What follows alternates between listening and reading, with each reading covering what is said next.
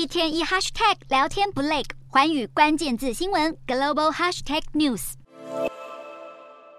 中国前外交部长秦刚曾以战狼之姿攀上政坛最高峰，却又在短短半年后跌落谷底，变最短命外长。秦刚神隐满一个月，下落无人知晓。但毫无疑问的是，深获习近平器重的他，也曾在官场辉煌一时。秦刚年仅五十七岁就接任中国外交部长，晋升国务委员，创下中共建国以来空前创举。他三十多年外交生涯可说是平步青云，破格升任。秦刚二十二岁一毕业就到北京外交人员服务局担任秘书，二十六岁正式进入中国外交部任职驻英大使馆，接着在二零零五与二零一一年两度出任外交部发言人，又在二零一四年转任外交部礼宾司长，为习近平打理出访事宜，深获重用。最后在晋升外长前任职一年多的驻美大使，早在秦刚任职发言人和礼宾司长期间，就因为锋利的言辞名闻国际。一名白俄罗斯外交官忆述，习习近平二零一五年来访，时任首席礼宾官秦刚就在凌晨两点把大家叫醒，前往北京团队预计到访的战争博物馆，并一再质问白俄官员，习近平走到哪一个台阶时会响起奏乐。另外，还有外媒记者透露，秦刚常在领导人会谈安排记者会时，对外媒的某些要求坚定。回绝，